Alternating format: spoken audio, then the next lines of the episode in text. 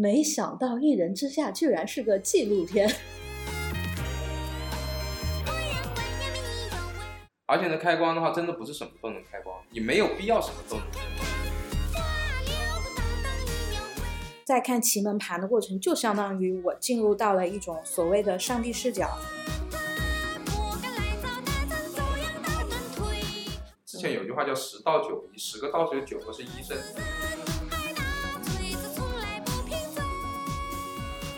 这是一档纵观东西方的泛玄学杂谈播客。我们浅谈八字、塔罗、风水，意在通过多维视角，助你趋吉避凶，百无禁忌。无灾无难，科学玩命，有吉有庆，能治百病。欢迎收听吉星高照。这一期呢，我们三西道长终于回来了啊！之前你知道有咱们的粉丝观众就来跟我说，你们的电台定位还挺好的。嗯。因为两个女生在一起聊这些神秘学的话题，感觉很有亲切感。我当时就说，我们其实是有男主播的，但是我们的男主播从第一集出现以后就就消失了两个月啊，因为嗯，三西道长这两个月的时间各地旅游去了，先是去了这个龙虎山进修了一下符箓，今天我们也会聊到福禄这个小话题，后面又去青城山，青城脚下冯宝宝，哎。提到冯宝宝，大家应该已经知道我们今天要聊什么话题了。今天我们要聊一个以道教为背景的动漫，叫《一人之下》。正好是趁着最近不是《一人之下》这个电视剧版上线了，反正网上的风评是各种在吐槽他的那个选角了。那我们今天更多的不是想要跟大家聊《一人之下》的剧情，咱们今天其实是想从一个偏向于玄学或者民俗上的考据的角度。来跟大家来聊一聊《一人之下》在现实生活中的一些映射关系。嗯，因为《一人之下》这个国漫，我觉得它的那个背景就是它其实制作还蛮精良的，里面提到的一些门派，然后它的一些技法，其实在现实中都是有对应的映射关系，而不是说它胡编乱造的。对我之前是了解到《一人之下》是，其实我当道士以后的第一年，那个时候呢，在朋友圈的时候，有个人说说你好像《一人之下》里面的谁谁谁。我说《一人之下》是啥？他说是一部国漫。我记得我之前看日本的，就《火影忍者》这些的。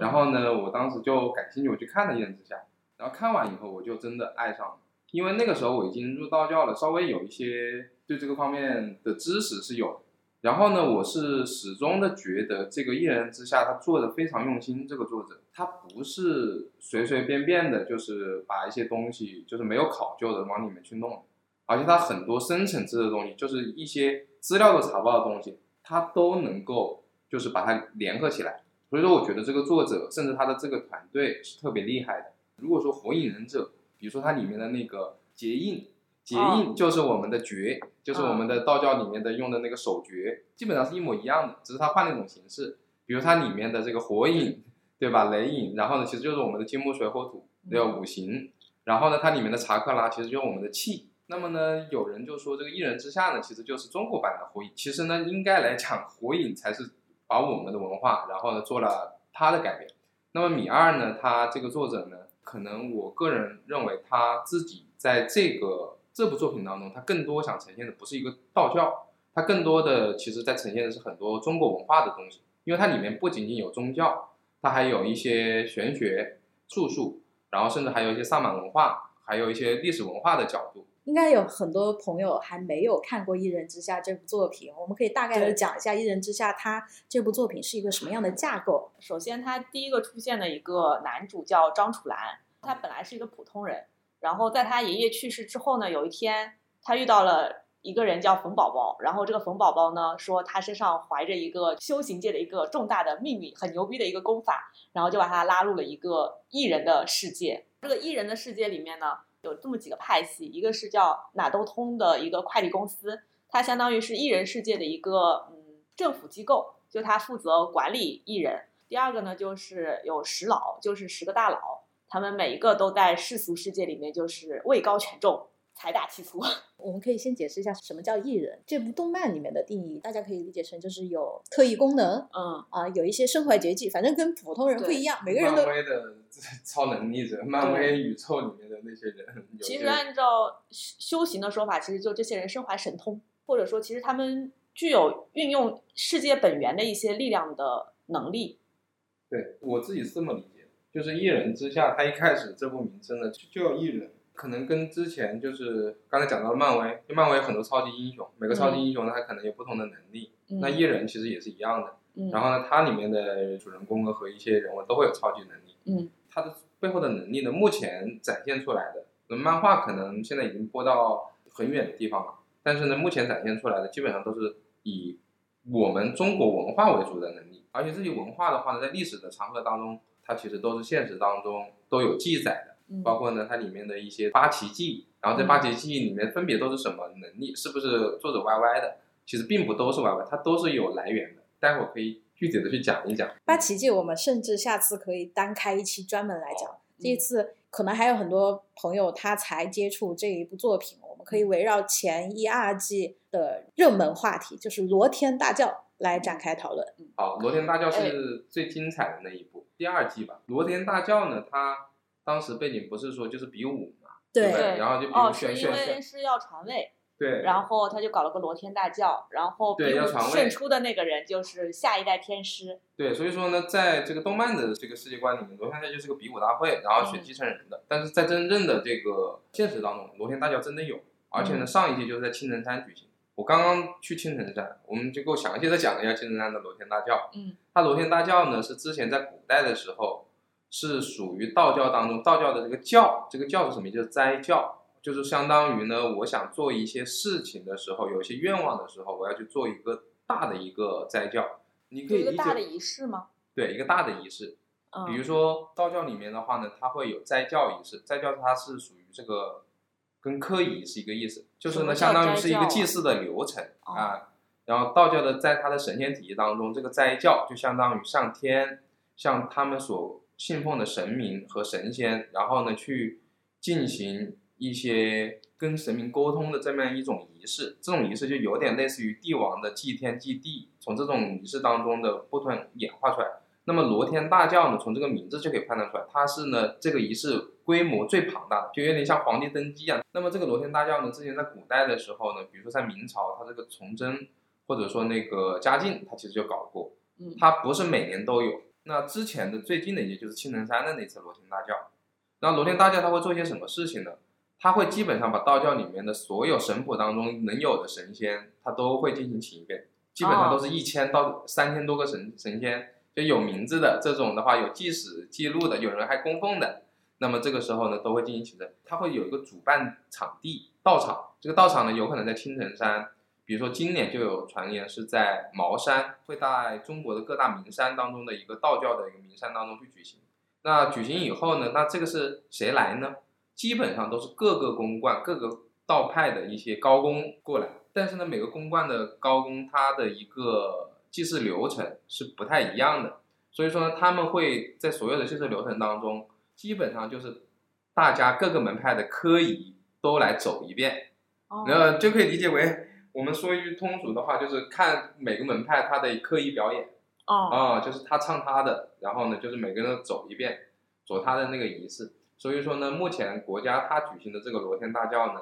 从文化意义来讲，其实就是一个科仪展览会。嗯，那那个科仪展览会就是对就是能看懂门道的人，是不是能看到不同的科仪的效果差异啊？是的，它科仪的话呢，有些门派，比如说我在青城山，青城山它的科仪就有两百多种。嗯那我们在龙骨山，现在我们能传承的其实就二十多种。嗯那为什么青城它有两？它那个是广成遗制，它是从广成子那一辈里面当中去做的这个这个遗制，所以说全真的它那个科仪，它就是种类特别的多。嗯对，这里其实提到一个点，我觉得嗯可以跟大家科普一下，就是道教里面的全真和正一的区别。一人之下里面有个很大的区分嘛，那比如说天师这一门的都是对正一派的，然后还有一个高人气角色王野道长他，是哪一派的，对吧？那武当王野，对，武当王野这一个的话呢，确实是很多人都听说过全真跟正一，但是呢，就是道教它门派是怎么分的，这里给大家科普一下。在一人之下里面呢，它其实讲到的这个天师府龙虎山，其实就是正一派的祖庭。正一的全称之前叫正一蒙卫道，其实准确来讲的话呢，正一的历史之前不叫正一，道教是有张道陵啊、现在公认的是有张道陵，他创立的。那么他的时间大概是在东汉的末年的时候，就是在三国前面一点点。嗯在他那个时候，其实还有很多的那种道为名义的宗教，比如说像张角的那个太平道嗯啊，那都在他之后了。哎，这些不是从老子那个时候开始往下传的吗？老子他只是是他只是写了一个思想理论，他是嗯知道、他都不知道什么是道教。呃，对他当然不知道。就是、我现在给大家梳理一下，嗯，先有这个老子的《道德经》，对，中国人为什么搞个道教？嗯我现在分析下来，觉得比较合理和大概率的说法，不说那些神话传说，我觉得就是因为，嗯，因为张道陵他也算是一个官二代、富二代，因为他发现了佛教引入中国以后，然后大家都去信佛了。就像有一个外国公司来中国开业务了，就大家都开的是国外的车，那我们要搞一个自己的宗教啊。然后这个时候呢，他要创立宗教跟佛教对抗，那我这个时候我以谁谁是我的祖师爷，我的经典是什么？哎，嗯我之前喜欢一个人叫老子，他的《道德经》讲的特别好，那我就以道为我们的一个基础理念，然后我奉老子他为这个太上老君下凡的一个人，呃，把他神格化，嗯所以说这个时候就产生了道教，这个是道教的起源，可以简单理解，张道陵主天师他就是老子的一个粉丝，嗯。他呢大概离现在都快两千年的时间了。从那个时候汉朝完了以后是什么？汉朝完了以后就是到了那个魏晋南北朝，嗯。魏晋南北朝发展以后呢，魏晋南北朝中间出了很多道教的人物，比如说像葛洪啊、陶弘景啊对。等等这一类的人，什么葛玄呀这些天师，那个时候都没有全真。嗯他过后了以后，快到一千年的时候，已经传承了一千年的时候，那个时候可能中间有其他门派，但是没有全真。嗯全真在什么时候出现呢？它是在那个就是金朝的时候，就是北宋被金朝灭的时候，那就个时候那是在已经因为金朝已经对已经统治了在北方已经一百多年，啊在那个地方有个叫王重阳的人啊啊，真的就《射雕英雄传》里面真有这个人。啊王重阳这个人的话呢，他呢就是然后收了七个徒弟，然后这个时候呢子对，因为他出生的那个地方管辖区域已经是属于金国了啊啊，所以说他那个时候他的出生身份证就是金国人。所以全真教诞生的朝代，准确意义来讲就是金朝，但是那个时候还有南宋。嗯那那个时候他创立了这个全真教。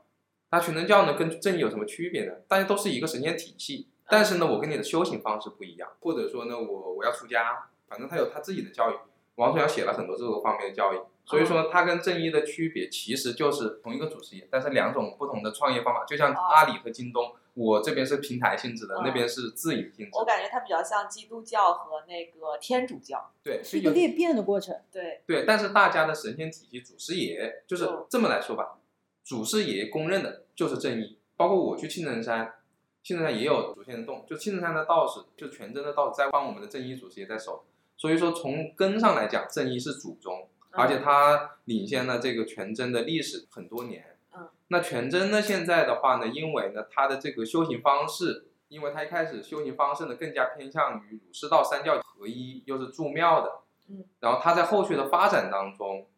发展的很好，哦，所以说呢，现在的话呢，就是也形成了跟正一旗鼓相当的这么样的一个派别和修行方式。哦，这个就是刚才讲到了正一和全真。但是从现在的中国来讲，因为正一和全真两派的道观人数和众多人数比较多，嗯所以让大家认为还只有正一圈的。比如像武武当嗯，现在的道教呢，它都以山为，就是地域性比较强。哦武当山这里面就有，呃，就是我们的国家政府会在那里设置一个道教协会，啊地方性的道教协会叫省道教协会，或者说你那个市的道教协会。那么在那个道教协会里面的话呢，它这个会里面的所有的公馆都要向这个道教协会里面去汇报。啊，道教协会对道教协会会长或者它里面的委员、副会长，基本上也是各个公关的老大。哦，那么呢，各个公关的老大基本上也是各个派的，比如说像武当，他们说就是武当有一百多个派，有些派它又不是全真，全真是这样的，全真他的传承是王重阳传承的，嗯它现在传承比较好的像龙门派呀、全真掌教，他其实有七个，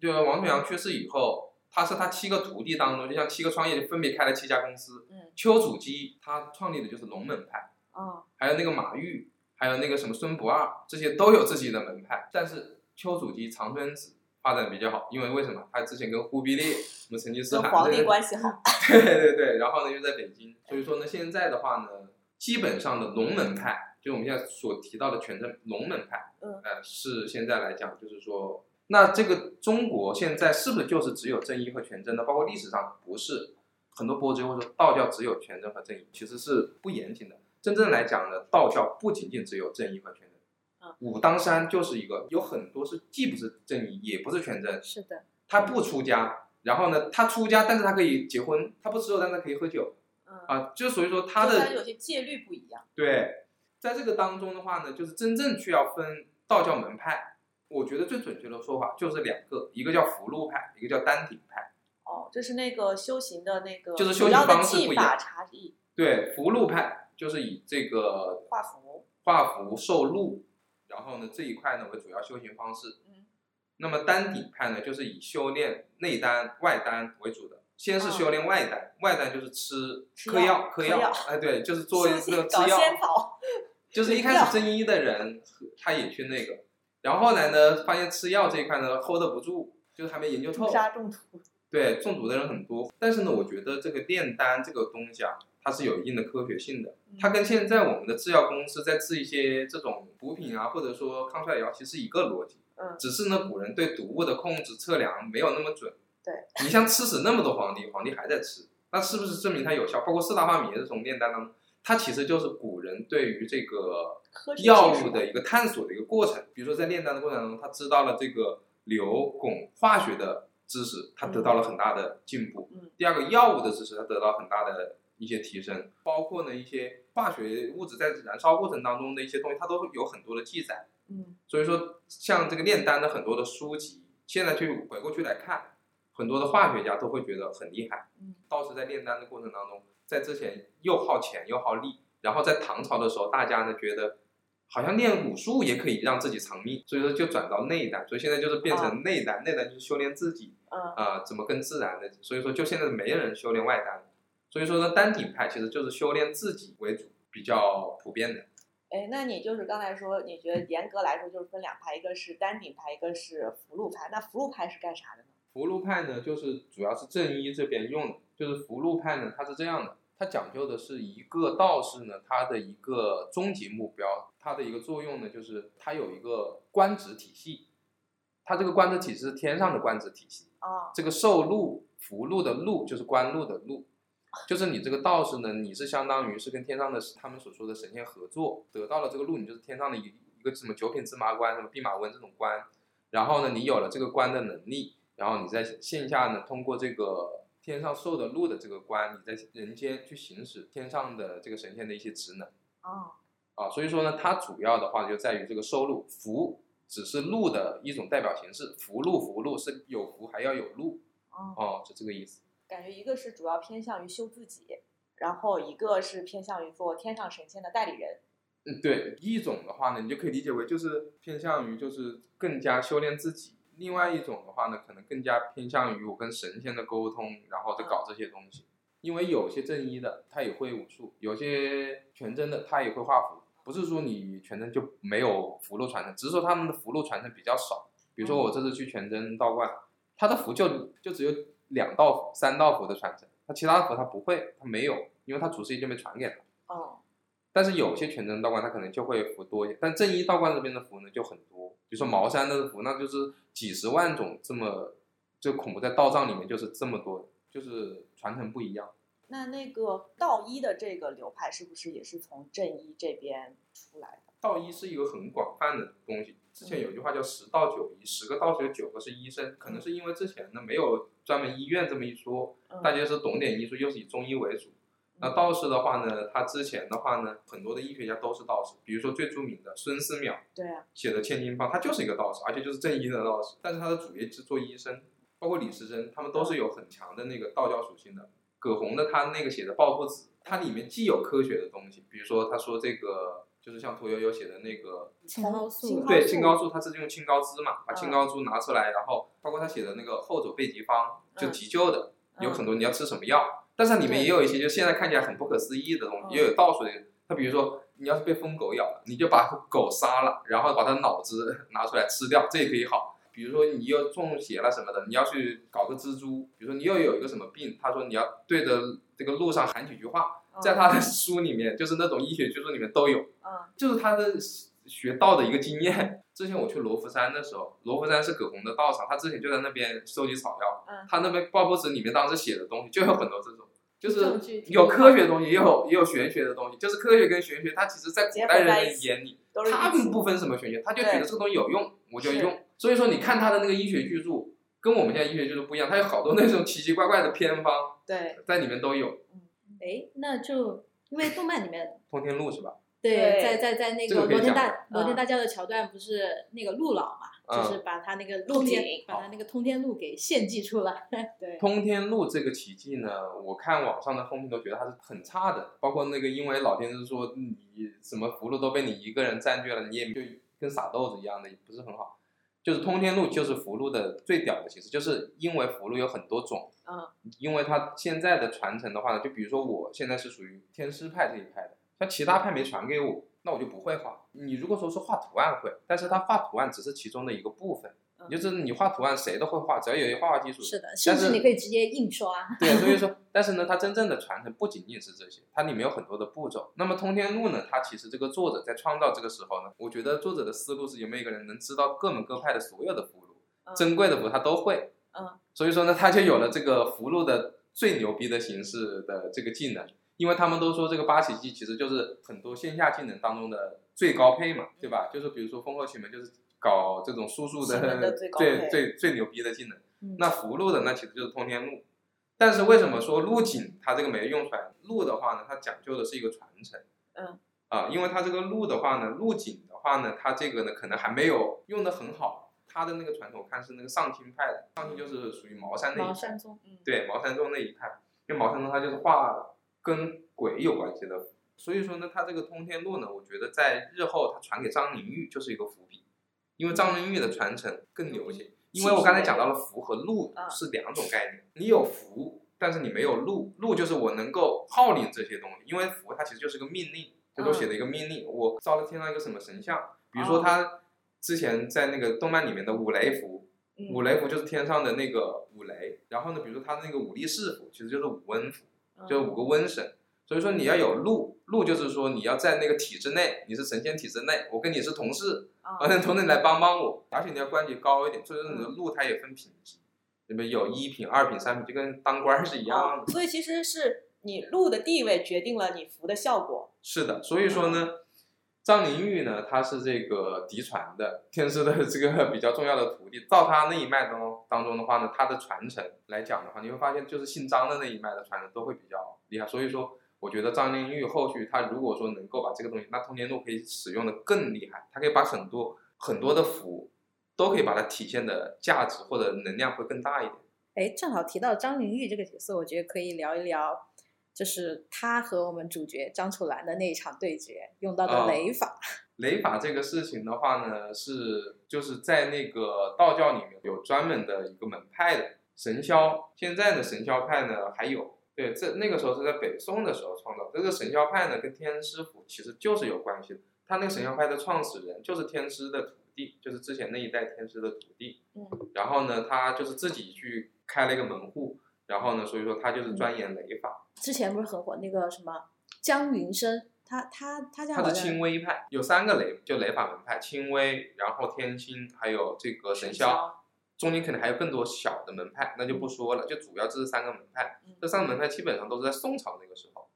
就北宋那个时候差不多出来，那个时候还没有全真嗯，啊，全真是在差不多北宋末年的时候，对对金朝那个南时候宋时候，对，那个时候出来的。那么这个雷法呢，在道教里面呢，更多的不是我们像动漫里面的给你劈一个雷出来，嗯，它是雷里面会有雷的法器，还有一些，因为雷这个东西，先说雷这个雷法的，为什么这个雷法在里面是这么厉害？对，因为呢，它这个在天庭的这个架构里面，道教天庭的这个架构里面，它那个就是武力值最高的一帮人，就叫雷部，它有一个哦部门叫雷部，其他还有很多部门，就文官部门啊，就跟我们现在就比如说国务院或者说美国的哦众议院什么的。雷部这些人呢，他都是一些各个武力值最高的人，比如说《西游记》就借鉴了一个一个桥段，《西游记》当时打到天宫去的时候，嗯这个时候呢，他呢就是打到那个什么南天门还是什么北天门，我忘了，嗯反正当时就跟雷部的一个人打，那个人叫王灵官，然后他没打过，反正就打的不分胜负。嗯那后来就是被雷部人抓了，然后就批。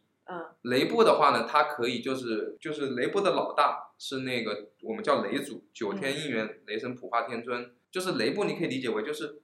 天庭当中武力值最高的人。你说古人在不了解这种雷的产生的情况下，突然天上一个雷下来，然后把地上劈的全都烧焦了。嗯，从他们那个时候的认知，你说是多么厉害的能量，对他们没见过，所以说他们就是不断的就是想，我靠，我要是有这种力量，那该多好。那这力量从何而来？一人之下里面，他把雷法塑造的很厉害，确实是这样。因为呢，在道教里面的法器当中，最厉害就是要被雷劈过的，就是最厉害的。把所有那个成仙的过程也是要遭受，就渡劫的那个时候也是被雷劈对，所以说第一个雷在天上的话是有最厉害的部门雷部，这个部门的人巨牛，就是嗯基本上呢它是有三十六天罡的这种雷部，还有各大灵官特别强，武力值最高嗯，呃比你那些什么二郎神有可能还强。嗯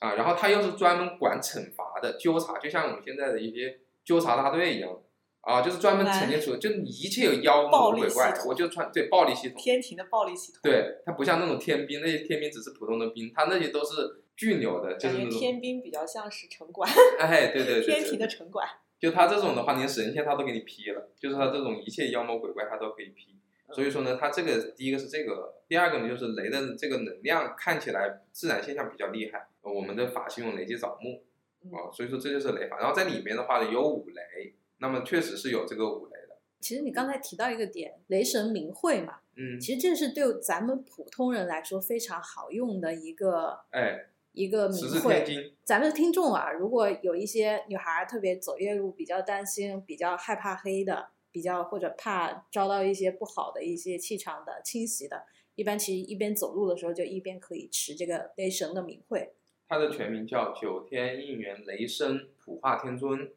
九天应元雷声普化天尊，对对对，它是 南这名儿还挺长的。十个字，我们就叫十字天经。就是道教的，他在做科仪的时候，然后呢，他会有个令牌，他通过机令的形式，就像我们现在机令的形式，然后去招降。然后呢，他这个招降的令牌当中，很多的时候他就是用的是雷祖的这个号，就雷声普化天尊嗯，就是五雷令、雷令，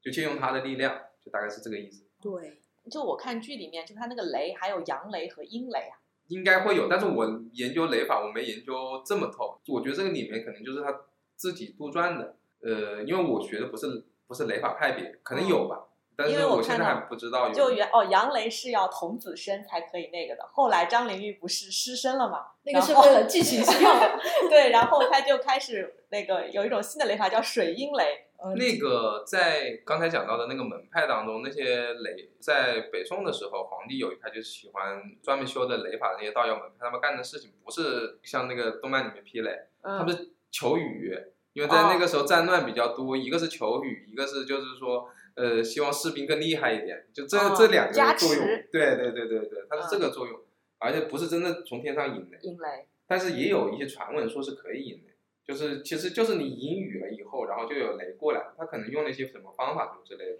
刚才其实提到了一个雷击扫墓，嗯，其实雷击扫墓这种算是咱们常用的法器之一了。那你像剧里面有个比较典型的人物，他就是用法器的，马马村长，马村长的角色。呃，法器这一块的话呢，是就是在剧里面的话呢，马先红呢，他就是会那个生机百炼，他就做法器的。嗯那么道教里面的话呢，它这个里面也是有那个法器的，而且法器特别多，不同的门派都不一样，而且呢，甚至在不同的仪式用的法器也不一样。有时候呢，比如说拜斗的时候，你要用什么秤啊，然后斗啊，那你有时候呢，在做一些别的可以的时候，你要用令牌呀、然后甚至要用符纸啊，都不一样。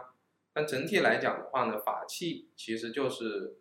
嗯，道教当中它用的一个工具嗯啊，就是在科仪仪式当中用的一些工具道具。哎，那法器里真的可以封存一些能量吗？呃，它里面的话呢，首先呢，这个法器，比如说像令牌，像有些东西制作，它有两两三个步骤，嗯有的是要开光，那有的呢，它是要纪念，有的呢，它要装藏。它经过一些步骤以后的话呢，这个时候呢，它就会认为说这个东西它有一定的能量，就有用，然后它又是传承的，不像现在是买的。比如说我去青城山的时候，他那个法器都是一百多年前他祖师爷传给他的。我那个青城山的那个道友，他给我看了一张身份证，他那个身份证的话是他师爷的，那个太清宫的，呃，身份证显示一百一十五岁，现在还在世吗？就是前几年去世。那那个身份证也变成法器了吗？没有没有，没没没，我是扯远了，我是说，就是说法器很多都是传承下来的，很难得，就是你要传承下来。然后呢，法器当中的话呢，比如说很多在林正英这样说，这个桃木剑。那法器当中的话呢，第一个刚才讲的有雷跟雷管，所以说我们就说的这个雷击枣木。那么呢，它相当于是现在当中用法器当中比较好的原材料。对，就是目前当中是上品啊，被雷劈过的木头，被雷劈过的枣木来做。为啥是枣木啊？枣木的密度应该是比那个就是桃木要大一点。嗯，枣木比桃木要好。嗯，哦，就雷击枣木。哎，那做法器这个事情，就是有没有什么规则要求？就为什么就是好的东西都是传承下来的，然后是现代人就是 这个传承或者说能力不行，就做出来的练的那个法器就不太行法器这个东西呢，它是这样的，呃，很多人都在做这个法器，是个工艺品嘛。手串。对对对，就是法器，就是我可以讲一下开光。嗯。开光呢，它不是说就在我们道教里面这个开光，它是一个很大的仪式。嗯。而且呢，我认为说道教里面它没有说什么东西都能开光，你们给电脑开光啊，给什么主机开光是扯淡。嗯。就是在我们道教里面，它没有跟这个东西开光，它的开光其实就是把一个神仙安到这个里面。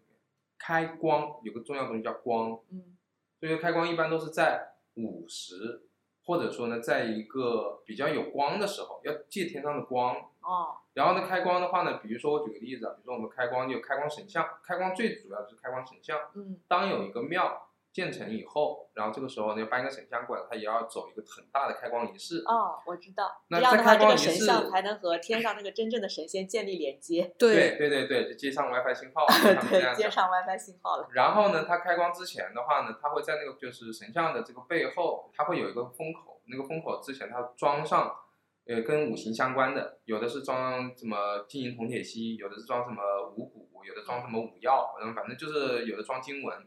它会装上就是东西，就好比人的内脏，这就叫装脏。装好以后，这个时候进行开光仪式。开光仪式的话呢，有的门派它不一样，但是总体来的话呢，就是先给头头这边的话呢开光，然后就像捏一个泥人一样的，嗯，头、手、脚、心、肝、肺，就一步一步的来。就是你现在有心了，你现在有头了，你现在有手了，你现在有什么东西啊？你现在这个神仙怎么样？请过来以后，那这个东西就开光了。哦，像有的开光的话，它用用烛光，在这个烛光上面去画绘。一般一场开光法事的时长其实是相当长的。对，就是如果说你要走大型的这种开光，一两个小时是要的。像有些人呢，他只是念个经，什么好多 这个东西呢，其实都不是纯粹的开光仪式。而且呢，开光的话，真的不是什么都能开光，也没有必要什么都能开光。然后再提到马先红、马村长那个法器。就是比如说像马村长里面的这一些东西，这个东西开光了以后，你用可不可以？可以的，因为就像符一样的，符其实它也算是一种法器。嗯，法器这个东西的话呢，相当于就是跟马先红里面的设定是一样的，我给普通人用，他也可以很牛。他也有能力。所以说他的那个能力就是说他是造法器的，他就是专门开光的，对，就是把所有的这种东西都赋予了相应的能量，把一个破珠子然后变得很厉害。所以说，你可以理解为，我理解就是这个马先宏是开光大神。我 感觉马先宏他在造一个很神奇的东西，就他那里面他有一个仪器，他那个仪器是说，就你有一个技能，然后把你放进去，然后你在运转你的那个能力的时候，这个仪器会去记录你到底你这个是怎么实现你的那个能力的，然后它就可以复制你的那个能力。我感觉它很像是一个特异功能的研究机构。对，所以说呢，他这个马先红他比较厉害的地方就是很多临时工，还有加上那几个人打不过他，就因为他法器太厉害。法器这个东西是是什么？你这个奇门遁甲，我说白了，你还是耗能量。对你还是一个术。我这个如果说他这个神机百炼真的是跟，就是他是参考道教的开光和法器这一脉的，那就是跟天上的这个神秘有关系的，那就特别厉害。或者像那个神格面具，那个王正球的，他其实也是借助那个力量。它其实也是一个法器嘛，因为面具嘛，嗯，那就是非常强了，就是靠装备党这些人就是非常强。你为什么会喜欢马先红？我喜欢他的理念，就是我觉得首先第一个，他不是那个叫新截教嘛，就是有教无类，嗯，我觉得他这个理念挺好的。第二个，他比较善良，比较单，比较单纯。我觉得他是一个非常理想主义的人啊。对他其实不坏嘛，比如像那八戒鸡，他他也没做啥。太大的坏事，他只是动了一些别人奶酪，或者说动了一些利益。其实我觉得他这东西跟科学技术的那个东西很像。其实人的很多能力，比方说远程通信的能力，通过修炼其实可以达到远程通信能力的。但是就是不是每个人都能达到，它具有不稳定性。然后科学技术干什么事情呢？增强有了 WiFi，然后有了手机，你不用自己修炼了，你买就可以买到这个远程通信一个是因为的能力。他的技能神机百炼，因为这个我自己就喜欢收集法器，然后也喜欢研究法器。现在的很多的法器和这种研究就是传承下来的都很少见了。还有一个呢，就是他这边的他自己的一个理念，我觉得他对人还挺好。那你第一喜欢的张楚岚，张楚岚？对我就喜欢张楚岚，因为我觉得对，看第一季的时候，我其实当时看我我是先从动画入坑的。嗯我看第一季的时候，其实观感非常差，我觉得这个人太混了。对，嗯是的。但是后面的话呢，就是我其实能理解的，就是你想想他是一个什么出身的人，他这个出身的人就是能混成这个样，就是他情商智商比较高，而且呢，他那个懂得藏拙，对，就是把自己的能力，包括现在他那个气体源流，你都不知道是啥。嗯然后呢，所以说呢，他肯定还有自己的一些目的。然后呢，第二，他也没做特别伤害别人的事情。所以说呢，我觉得他这个人的话呢，可能是背负着很多的东西的。他其实还挺聪明的。对，就可能更多人喜欢王野，但是其实，在现实当中的话呢，我们更多人可能就是张楚岚所遇到的这个处境，就是你在逆境当中，你怎么样去与这个社会去去融合，没有个人能做到像王野那样的。包括王野他自己也说了，他说我以为我自己在山上修行的就是那个，其实我发现这个世界上的道就是像张楚岚那样的，对就是我该争取的我就要去争取，难道不是这样吗？也不是说那么仙的状态，那就是因为王也是个富家公子哥出身，对，就是哪有那种人？就这种人在现实当中都没有，你就真的嗯能看破红尘。所以说，他觉得他之前当道士，我觉得自己很牛逼。后来看到张楚岚帮他解决他的事情，然后觉得张楚岚这样的人才是真正懂道。嗯所以说那一刻的话呢，我也是了解到张楚岚没有爹没有妈，爹妈都不知道在哪，然后爷爷嗯他一个孤儿，对，然后呢混成这个样子，嗯，多不容易啊！而且呢，他又在这个当中，他也知道，呃，舍得尊师重道，对吧？就传达天书他也没收，他自己也会去思考。嗯所以说，我觉得他这个人还是很很有内涵的嗯，而且呢，他表现的这个内涵当中，又跟这个世界的这个道又比较吻合，他能在这个世界上能够生存下来就很不容易了。嗯他，没有跟他对着干，哎感觉他一直是处于一种这种扮猪吃老虎的一个状态。对他就是扮猪吃老虎的这就。是只要能借助别人的力量，就不用自己的；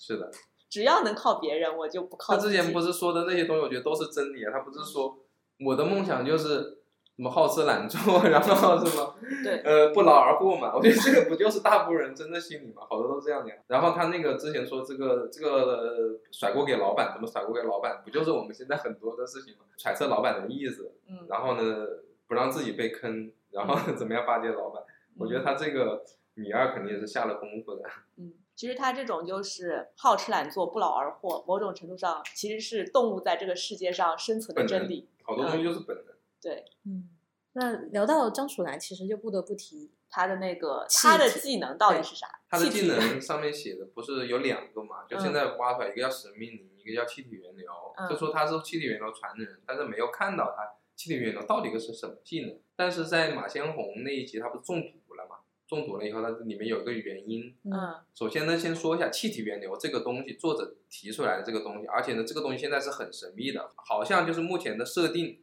就最牛逼的。最牛逼的。嗯就气体源流在现实当中有这么一本书，这本书呢是一个比较有名的道长，全真的道长写的，叫张之顺。嗯米这个人金子，对，米金子，然后他已经去世了。他是一个现代人，就是嗯在前几年、就是还活着，还活着，一百多岁。前几年就是羽化，而且关于他传奇的事情有很多，他就写了这部《气体源流》。那么这部《气体源流》的话呢，这个时候呢，我觉得米二肯定之前在创作这部作品的时候呢，可能为了致敬这样的人，嗯包括那个天师，我都知道他致敬的肯定是谁。嗯他这个里面致敬的就是张之顺的嗯那个《气体源流》。嗯气体源流呢，在现实当中，这本书讲的是什么呢？它讲的其实就是一个跟他字面意思比较像的，就是讲的就是怎么样去修炼自己，然后呢一些功法，就就是元神，对，对对，气从哪里来？怎么样让自己更舒服？因为张之顺他留给我们的一个八部金刚功，还有一些嗯就是这个气体源流。那他的气体源头是从哪里学来的？他之前讲过一段原话，就是说呢，他走过很多，他之前在学习的时候学过很多东西，嗯但是呢，发现很多东西呢，其实要走很多弯路。他也看过很多书，他把这些书的东西都摘抄下来了，形成了这部气体源流。那他摘抄的书里面就是道藏里面的很多的内容，然后把道藏里面当中呢有一些他认为是真的，而且并且是有实用价值的，然后呢写成了一本就是关于讲这个人怎么样去练自己气，这一块的东西，包括气这个东西怎么产生，包括一些阴阳理论，包括一些哲学理论都在里面。哦，所以说呢，它这个气体源流的话呢，就是有现实当中是有这本书，那这本书就一般人不一定能看得懂，但是呢，它其实讲的就是修炼，有点像修炼内丹啊、嗯就这种感觉。所以说呢，这个气体源流在动漫里面的话呢，它的能力我大概预测一下，其实就是内丹元神。就它有个原因。人就是凭体内的一口气在那存活的。它有，因为里面这个气源流讲了很多，就是人的气的来源是什么呀，什么阴阳五行啊，但是它都都会去讲。那我们其实很多的时候，人的身体好的时候，就是自己有那么个意志力，能够把自己体内的气调动起来。嗯所以说呢，它这个气体源流在里面的话呢，可能就是一个就是一个元因，或者说一个元神，是他先天之气，是他体内的。然后张楚岚可能这个先天之气特别厉害，就是到他想用的时候就巨牛逼，嗯，可能就是一个元因状态吧。哎，那那个神明灵是什么？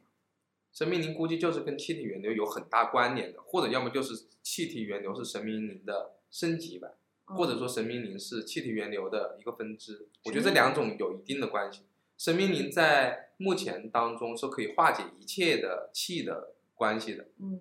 气体源流有可能就是说比神明灵研究的更深，一个是可以化解一切气，嗯，就是所有的攻击只要是用气的攻击对它无效。这感觉也是冯宝宝的技能。阿威十八式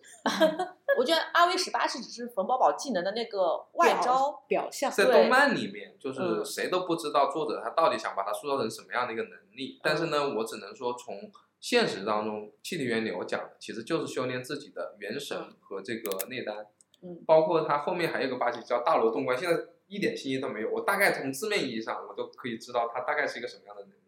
可以简单说一下，就是大罗有一个叫大罗天，嗯，大罗天呢就是天上的一个天，就是意味着在三界之外的，就是它属于一个很隐蔽的地方。然后呢，洞观，道教呢它有三洞：洞真、洞玄、洞神，然后还有这个就是七十二洞天福地，所以它这个洞观，其实我理解的就是它有一个传送或者说一个异空间的能力。哦，对，我觉得可能这个能力后续出现就是这样的，就是它可以不在这个世界上存在。空间系的，对，我可以瞬间出消失，让你因。为呢，道教它有那个三十六洞天、七十二福地。嗯。那在历史古籍上讲的这个，就神话传说里面讲的，就是这三十六洞天，就像一个一家房子一样的。我从这里走出去，它就跑到另外一个洞天，是连在一起的，地理世界、或者是连在一起的。所以它今天可能出现在这，可能下一秒就出现在那儿。所以它是这么样的。你这个如果从风水的角度上来讲，都是这个龙脉都发源于昆仑山对，，是的，是的嗯，就是这个意思。所以说，这个一人之下里面呢，它里面有很多的玄学的东西，其实都是可以去细细的去挖掘。你有什么特别喜欢的角色吗？我的比较大陆货，哎，大陆货什么意思 就是主角。啊？你也喜欢张楚岚是吧？不，我喜欢吃冯宝宝。哦，冯宝宝确实是每个人基本上都不被讨厌。我我感觉冯宝宝好像是很多男生心中的白月光这样的定位。哎，好多人好像是喜欢这种傻白甜。笨蛋美人俗称。是的，嗯，哦，其实我很喜欢的一个角色，但他可能不一定有那么玄妙，就是马村长边上的那个老头。那个老头会医术的吗？呃，可能是医术吧，他的技能我忘了，但是我就记得他下山的时候，然后哪度通的人就说：“哎，这是怎么又遇上了你？”就是说哦每次去抓那种人的时候，都会遇到这个老头。然后这个老头儿他就说，就是他知道自己是一个平庸的人，他没有办法成为那种就是很牛逼的人，但是他又很向往那种很牛逼的的那种那种经历，他就会找到这个很牛逼的人，然后跟在他的边上。我觉得那老头就很有意思，但他是一个还蛮蛮小的角色。嗯，我之前其实最喜欢的是诸葛青。你知道我最早的时候，那时候我还在做 B 站的视频啊，第一期视频就做了一期讲解什么是术士和道士的区别嗯啊。当时其实是对比，它里面有两个比较重要的角色嘛，在第二季《罗天大教》里面有一场对决，诸葛青和王爷嗯啊，比较典型的两个不同的身份，术士和道士。但是对玄学小白的观众来说，他可能分不清。当时上线那期视频之后，我底下有粉丝跟我留言说，没想到《一人之下》居然是个纪录片。对，术士和道士有什么区别啊？这么来讲，就从嗯现在的、现在的体制来讲，包括从历史来讲，道士呢，它是一个宗教团体，就一帮人，他会有一个宗教团体，有明显的教义规则，术士呢，包括道家呢，它更像一种流派，嗯就是道家他不一定是道教的人，他不信宗教的都有可能，他可能就会嗯八字，他可能会一些他自己的术，但是呢，他的文化也是道家文化，哦但是它不是宗教，道教它一定是属于道家的，但是呢，它是属于宗教这一脉的。嗯啊，所以说是这么先有道家，然后再有道教。然后刚才我们提到了那个王爷和诸葛青，我提个问题，就是为什么王爷他的那个封后奇门能吊打诸葛的他们家的奇门？武侯奇门，对，武侯奇门，这个是什么原因？这个从这个奇门的历史上来讲啊，最早那个版本奇门是传说是九天玄女赐给皇帝大战蚩尤的对，啊，然后皇帝又命他的那个下属封后规整了一套这个奇门术。对，总的来讲，其实就一句话，就是王爷的那套奇门是奇门的祖师爷，然后呢，诸葛的那个奇门是后面的奇门。因为在诸葛青对阵王爷的前一篇当中，老天师在看台上看的时候，他说了一句话，他说的是“神龙附图出洛水，彩凤衔书碧云里，因命封后演成文，遁甲奇门从此始”。所以说，王爷死的，在我们现实当中的封后奇门，其实就是我们现在的大家可能有听过的，就叫奇门遁甲这个术数。那么奇门遁甲这个术数的话呢，就是老天师念的那一句话呢，就是烟波钓收腹。然后呢，关于奇门遁甲的整个的来历的一中间的一句，它讲的是奇门遁甲这个术呢，是之前的传说中就是两个现象，一个是河图洛书出来了，还有一个呢就是有一个彩凤雕了一本那个书，然后给到了皇帝。轩辕皇帝就是那个三皇五帝的皇帝，皇帝下面他有一个丞相，那个丞相叫就叫封后，封后起名就是以人名命名的。啊，对，所以这个封后是历史上真有这个人物，而且这个人物特别厉害，就相当于是个宰相的概念。然后皇帝呢收到了这个神鸟给他的这个书呢，其实是个无字天书，或者说它有一定的内容。然后皇帝呢因命演成，就命令这个封后把这个神仙给我的这个书，你帮我演绎出来，它到底是什么？所以说呢，封后那个时候他就是创造了奇门遁甲，你可以理解为封后就是奇门遁甲的创始人。在奇门遁甲历史当中，一开始四千三百二十局，它一共是之前一年是三百六十天乘以十二个时辰，那么这个时候就四千三百二十局。然后它一共有了三个阶段，因为它后面还有一句话，就是一千八百事先至，太公三乘七十二，代于汉代张子房十八局为金义，一共是经历了几个变化的。首先第一个变化呢，就是到姜子牙那个时候，皇帝开始三千呃四千三百二十局，后来变成一千零八十局，就是封后变成一千零八局，然后到姜子牙的时候，它变成七十二局。然后呢，后来到了张良这个时候，它变成了十八局。我们现在要用的就是阴遁阳遁十八局。啊包括现在的就是张良那个时候，那张良跟诸葛亮什么关系？我们想一想，张良是汉朝的开国功臣，嗯那么的诸葛奇门，包括诸葛亮的历史，我们可以去了解。不，现实当中，他其实是很多的这种说他会玄学，其实他就是学的张良的术。所以说呢，他等于说是学的是张良的，然后王爷张良的呢是祖师爷的最全的。嗯所以说用最全的这个去打败这个东西呢，在它这个内容里面的这个设定是符合逻辑的，而且也是符合历史的。对，它其实就相当于一个时间线。张良他相当于是汉朝前期，然后诸葛亮他已经是东汉末年了嘛，先嗯西汉后东汉，他已经是很后面。而且其实你可能不知道，就张良他的后面几代孙子，就是现在道教的创始人，张道陵，本名叫张陵陵啊，，对，啊后面改然后他。创立了道教。其实就相当于封后奇门是从神仙手上传下来的，就是那个鸟带的书上那个解译出来的。那本书呢，啊它叫《无字天书》。嗯那本书呢，不仅仅有奇门遁甲，还有很多内容。因为皇帝他要治理国家，教含了一些治理国家的事情。现在我们通俗意义上讲奇门遁甲，一般都是预测起卦用的。但是在古代的时候，奇门遁甲呢，它其实就是整个的天地人所有的信息都在里面。因为我刚才讲到了，是一年三呃就三百六十天乘以十二，四千三百二十，最开始就是这么一个维度。嗯，那么它等于说涵盖了所有的时间、空间的这么一个东西。它其实不仅仅是预测，它有军事，在相当的一段时间当中，它就用于打仗的。啊，用里面的阵法，它要摆阵啊，它里面的这个九星八门等等的，它要摆正。所以说呢，诸葛亮的话呢，他学的呢就是这个张良的，基本上是这一脉的这一套逻辑当中，作者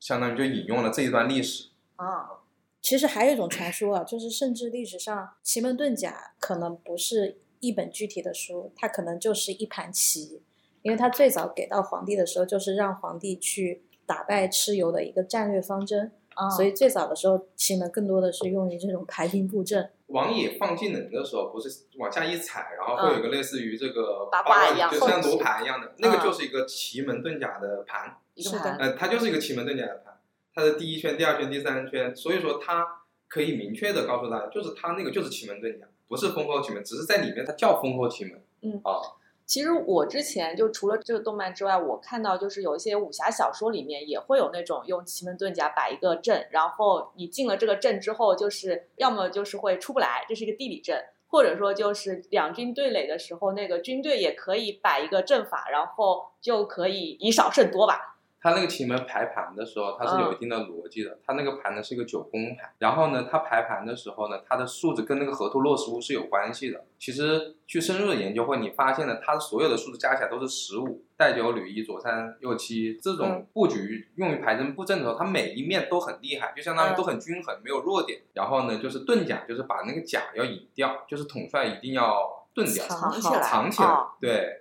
门就是八门，奇门遁甲三奇，然后呢八门，然后把甲给盾起来。他就一定要把统帅，就打仗的时候，你不能让别人找到我的统帅在哪，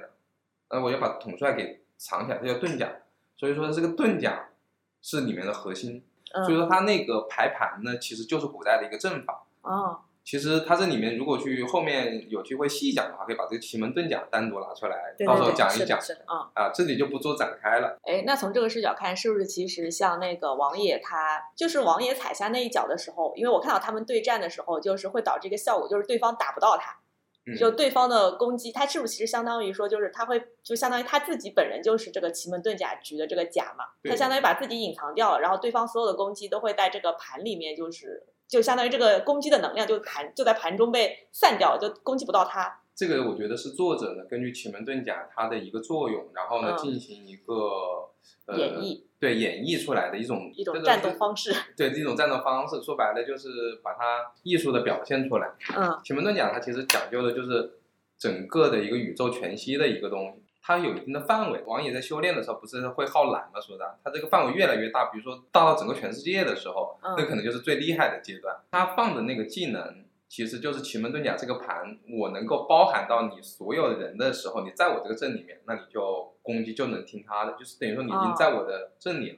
所以说他这个也是就规则由他定。对，在他的盘里在我的盘，里就像我这个我这个起的这个卦这个盘，我包含了你，我这样能嗯包含你，那你就得听我的，这个就比较有意思。所以说，你看诸葛青后面就不怎么用他那个奇门，因为从这个设定王爷一出来以后，诸葛青那套就是从历史上来讲，永远也打不过烽火奇门。所以说呢，后面的话，漫画好像它又有一个新的技能叫三昧真火，那所以说必须给它赋予新技能，不然的话根本就没法演了。就他那个技能根本就再怎么厉害，也没有烽火奇门厉害。哎，我记得就是我忘了具体哪一季啊，好像是应该是快到碧游村那里的时候，嗯就动漫里面有展现到一个所谓的奇门的内景遨游的场景，对，哦，这个场景是真的很 make sense 的。我记得那个场景是当时张楚岚张楚也在岚，也然在后王野也在，王野就哦，开了一个那个为我知道那个时候背景是这样的，就是王野他的家人受到了威别的人的那个威胁啊，嗯就有人去绑架他的家人，想找到是谁干的，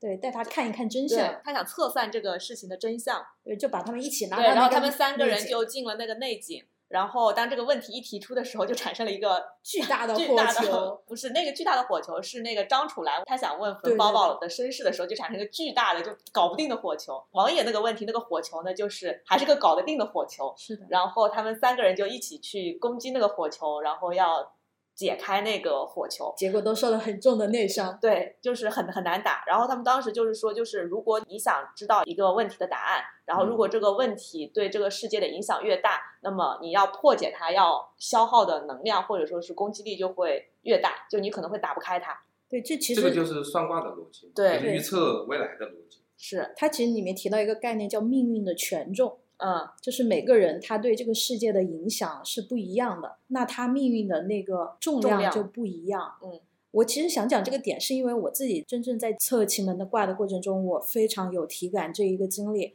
我自己曾经测过一个卦，这是对我来说第一个印象非常深刻的一个卦象。有一个女孩跟我来说，她父亲最近就得病了，在住院，然后她就是想看一看父亲什么时候能够康复。大概是一个什么样的一个情况，能不能好转？他当时是这样跟我描述的。但是我那个盘起出来以后呢，就我第一次遇到这样的盘，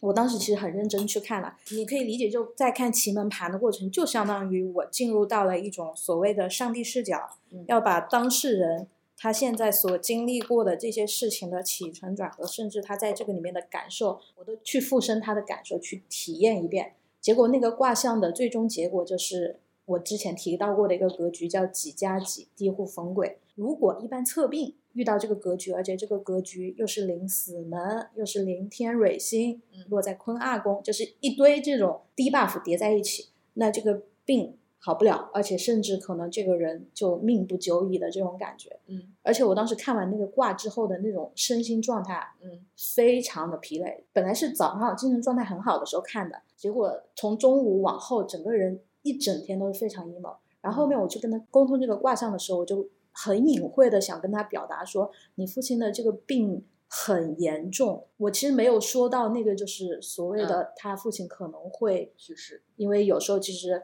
我们讲道不言寿嘛，或者嗯占卜师不去聊这些东西。然后他主动跟我说了，他说他父亲现在是具体什么病我忘了啊，他就跟我说他父亲就医生已经给他下了确切的诊断了，说差不多就三个月的时间。嗯，而且我当时其实，在看应期的时候，也是在应期里，就他父亲应该也差不多就三个月的时，就三个月的时间，那个 几加几格局就会被坐实，那件事情就会发生。果不其然，就差不多是在两个月末的时候，最后他父亲还是去世了。就那个瓜对我来说印象非常深刻，第一次感觉到什么叫做内景遨游，就你仿佛完全经历过了一个这个当事人他所经历的一切。当然，有时候可能是上帝视角，有时候可能你自己都要入局进去陪这个人去走一段。这个内景这个东西的话就比较深了，其实跟武当那边的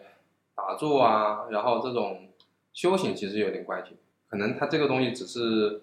他也把这个这一层加到了他这个技能里面去。嗯，就前期看，其实，在罗天大教的时候，你会觉得诸葛青这个人，他一直在，首先他肯定他的那个威风是被王爷直接盖过的，是敌不过。他就是一个给人感受是一个遇强则强的人，嗯，所以我觉得从他这个性格秉性上来说，是我特别喜欢的。但是后面看到那个碧游碧游村篇的时候，我觉得他怎么这么油腻呀、对 啊就，开始开始泡妞了。对啊王爷踏青图会，对啊对啊但他那一段，我觉得有一个点，我觉得还那个，就是马先红把那个粉神经百炼给到了那个诸葛青，然后诸葛青就在纠结，我到底看还是不看？就我觉得就是那个诸葛青，因为相当于他从一个天之骄子，我是最牛逼的，然后嗯到被别人打得一败涂地，怎么都干不过人家。嗯然后再到哎，突然间来了一个可以让他重新干过人家的牛逼的能力，然后这个时候他到底是学还是不学，其实就是一个道心的问题。对，结果他最后其实还是放弃了。对，有的时候就是技能的上的差异可能没有那么大，最终是一个道心的选择。是的，嗯我提一点就是，作者在这个里面当中有好多的技能名称，嗯我觉得很有意思，而且呢，都是一般人他可能查不到，但是他能够去研究的。嗯比如说王野，他每次放技能的时候，我们想到他用什么技能？土和车嘛，对，坤字土啊合车，坤字土合车，对，坤这不就是地嘛，对吧？嗯地地的话呢，不就是那为什么叫土合车？土合车是一个金丹术语。那么它这个金丹术语的话呢，就是一个是代表北方主黑色，然后呢，在那个它的来源是那个就是汉代魏伯阳的《周易参同记》当中写了一个阴阳知识，就是玄寒黄牙，五经之主，北方合车，首次把这个周天运行的机制叫做合车，所以它这个土合车其实就是一个金丹术语，不是随便写的，就是它那个土像车一样的嗯飞过去，它其实就是一个道教的一个术语，包括它里面的什么香坛功德，香坛就是我们那个炷香咒里面，然后包括那个插香里面的东西，跟木头有关系嘛，就是做那种香坛。然后包括它那个梨字什么什么的，跟火有关系的，嗯所以说这些作者都不是随便取的，它都是跟这个阴阳五行，还有一些这种八卦都有关系的，还是很厉害的。我相信很多人会背金光咒，就是因为看了《一人之下》哎天地玄宗。对，金光咒也可以讲，就金光咒真的有，而且金光咒还真有这个咒，就是它还有那个画法，还真的就是那条线。啊因为首先呢，这个金光咒呢，它这个东西它是道教有八大神咒，在这个目前我听下来，我不知道我看的全不全，就是一人之下里面，它一开始出了两个咒，一个是老天师出的，就是老天师帮那个陆景解他那个东西的，那是第一大咒，那也是八大神咒之首，静心神咒、太上台心、应变五庭。去邪赴魅、保命护身，然后把它治好的，那个是第一个咒。还有就是金光咒，金光咒就是一开始张出来一开对对，始，天地玄宗，万气本根。金光咒的话呢，在传承当中的话，它有一个叫金光篆，就是嗯篆书的篆。嗯。然后它的画法呢，就是通过那种线画的，它不是不像一个符，它更像一个线条。嗯。所以老天师他用的那个金光咒就是线条，你发现没有？对，就是那个那就对就他最后不是有个番外篇，那个天师下山嘛，嗯。然后他一人一人之力灭了全性的那个篇章的时候，对，他身上的那个金光，就是他那个金光咒在道教里面真的有，就是有这个东西，而且他那个画法就是护身的。哎，你知道就是有些道长啊他就专门修金光咒的，嗯就他修到金光咒修到后面呢，就真的如这个咒里面讲的一样，就是鬼妖丧胆精怪王邪，普通阿飘见到这个道长都不敢近身。他这个八大神咒每个都有不同的作用。嗯那比如说他的静心神咒，就是你一开始就是要静心，就嗯心肯定是最重要的。那比如说它里面还有这个荡会的咒，嗯那荡会咒呢，一般会用于说我们有时候进宅或嗯。者说请别人这个请神仙的时候，这个时候他要这个去做这个进会，然后呢还有这个敬天地神咒，然后还有这个炷香咒上香的时候，所以说他这个作者呢，他用这个金光神咒呢，正好就相当于给自己加了一个加了一个防御，哦。他用了这个东西，但有可能我觉得在它的作用当中，后续还会有新的神咒会出的，因为这个里面还有更厉害的。你说就是修金光咒这个事情，这个跟那个佛家那个密宗的修法有点像。密宗有三密嘛，身密、意密，还有个口密。口密就是念咒，嗯，嗯，它嗯相当于就是把人咒合一，人和咒的那个音频合一了之后，它就相当于可以获得咒的那个能力。Om Mani Padme Hum。对，哎，那那个天师度呢？天师度，我个人理解就是没有这个说法，就是嗯直接叫传度。嗯因为我们道教它有一个叫传度，嗯，什么是传度啊？传度就是在古代的时候，你要成为道士，在正一这一派里面嗯就要传度。嗯传度的话，就是要做一个仪式，成为正式正式道士，嗯这就叫传度。但是它里面叫天师度，我理解其实就是传度，就是你，嗯，天师之间的传度，对它这嗯个里面肯定是比较那个的话的嗯一点，比较神话一点。对，嗯比较他自己在这个里面加了艺术成分。嗯就传度不用的，传度就是有一个师傅，然后呢，然后给你做一个仪式就好了，这个叫传度。那他这个天师度呢，可能是他自己在这个里面他自己想的一个流程，而且呢，天师的传承不需要死的，就是之前天师就是传自己的儿子就行了。他这个里面传承好像就是传，你发发现到这传姓张的啊嗯，，他就是这个后续可以再讲关于天师府的一些东西。对，下次我们其实可以单开一期聊一聊关于天师府的历史。天师的历史和天师府的一些历史。之前我在就是去年前年我在那个上课的时候，在龙文当时上课的时候，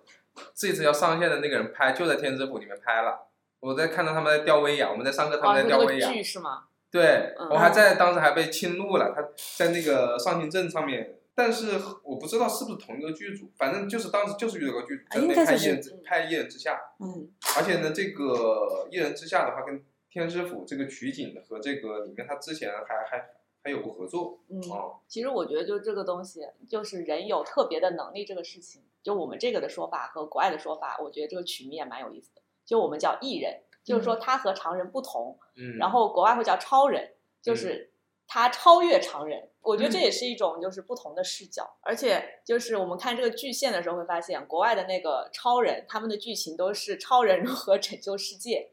嗯，啊、就如何拯救普通人类。因为国外它这边的话，你像美国，它漫威，那就是因为它没有生运的历史文化，它就只能重重新造漫威英雄，它用这个方面去做。你像欧洲那边的一些历史，它就可以造它的什么呃北欧神话呀，它可以造耶稣的那些内容，它就有。那我们中国有这么多东西，所以说它有源源不断的知识可以去说。嗯，然后中国的这个体系，他就不会说我们的这些艺人如何拯救世界，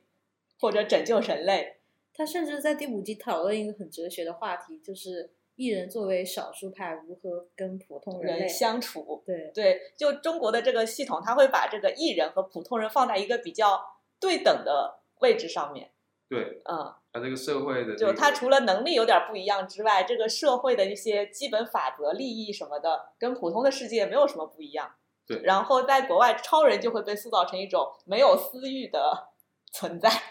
嗯，嗯，就为了公理大义，要就是有这个责任，就要有这个担当的这样一种存在。哎我觉得我们最后可以再给大家一个，也不叫小福利吧，这是一个小 tips，就是把《金光神咒》这个完整版本放在我们那个 show show notes 里面末尾，对，可以的。甚至我们现在可以教大家念一遍。你要是早晚课的那种念法，还是说就是直接练练出来早晚课是怎么个念法？那敲木鱼，当当当，为什么是有唱的？就是嗯唱的话，就是我们叫做赞或者叫做韵，赞就是赞美，就是我们这个道教它为什么要唱呢？就是我今天要请这个天上的神仙来帮忙，啊我要赞美你，我要唱好听的迎接你。我啊说你来，你来，我觉得你来呀，就就唱的好你，了，你呃真棒！对对对对对，就这个意思。所以说我们这个每一次在练早晚课在唱的时候，它其实都有这种，我们啊，不是当唱歌一样的随便唱。嗯，呃，我我提一下，就是最后护腹真人其实应该我们普通人讲叫护腹五声，啊，嗯，对，对我们可以念一遍。嗯，嗯嗯天地玄宗，万气本根，广修一节，正悟神通。三界内外唯道独尊，体有金光，复应五身。视之不见，听之不闻，包罗天地，养育群生。受持万变，身有光明，三界侍卫，五帝司迎。万神朝礼，一时雷霆；鬼妖丧胆，精怪王行。内有霹雳，雷神隐鸣，洞会交彻，武气腾腾。金光速现，复护五声。天下事，理天下事，云山雾绕，方为舒适。人间不如意，随了谁的心？但求无愧，自在随心。常应常静，常静静灵，凡人本就流于其情。祖师在上，弟子烦心，不如龙不惧，不得常清静。天地匆匆，惊鸿而过，路有千百个。彷徨无归，闲云一鹤，人间红尘过。因时而流，鸿门乱局，各有各选择。见真看根，坤巽离对，定一切深刻。